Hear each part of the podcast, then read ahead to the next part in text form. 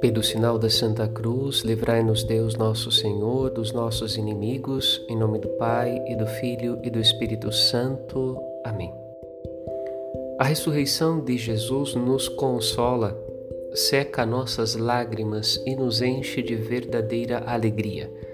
É a experiência de Maria Madalena junto ao sepulcro de Jesus. Antes, solidão e sofrimento.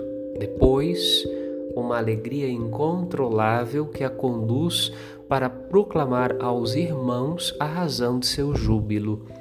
Impulsionados pela graça do Espírito Santo, somos levados a comunicar esta mesma alegria.